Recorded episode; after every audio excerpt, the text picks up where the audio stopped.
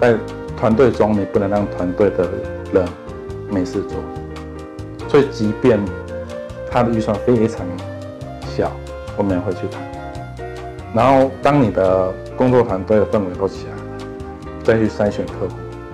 那把客户分成超级大的留到最后，因为他不见得很快会跟你谈。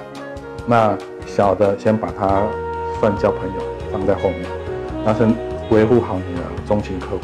你的中型客户可以一直陪着你一直走，那你的关系就会稳健。那这些费用跟一些预算就能维持你一定的团队。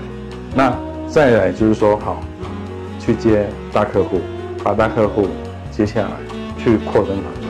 那这样的风险来避免说，当大客户缩手或是被人家抢走的时候，你的团队人员的不管是空间，然后工作量、成本就出现问题。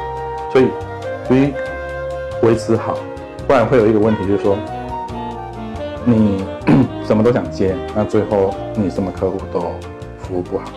那如果说发现有些新的品牌进来，我们发现不是这么呃这么好配合，或是说在理念上有很大的落差，那我们会很快的先把它先砍掉。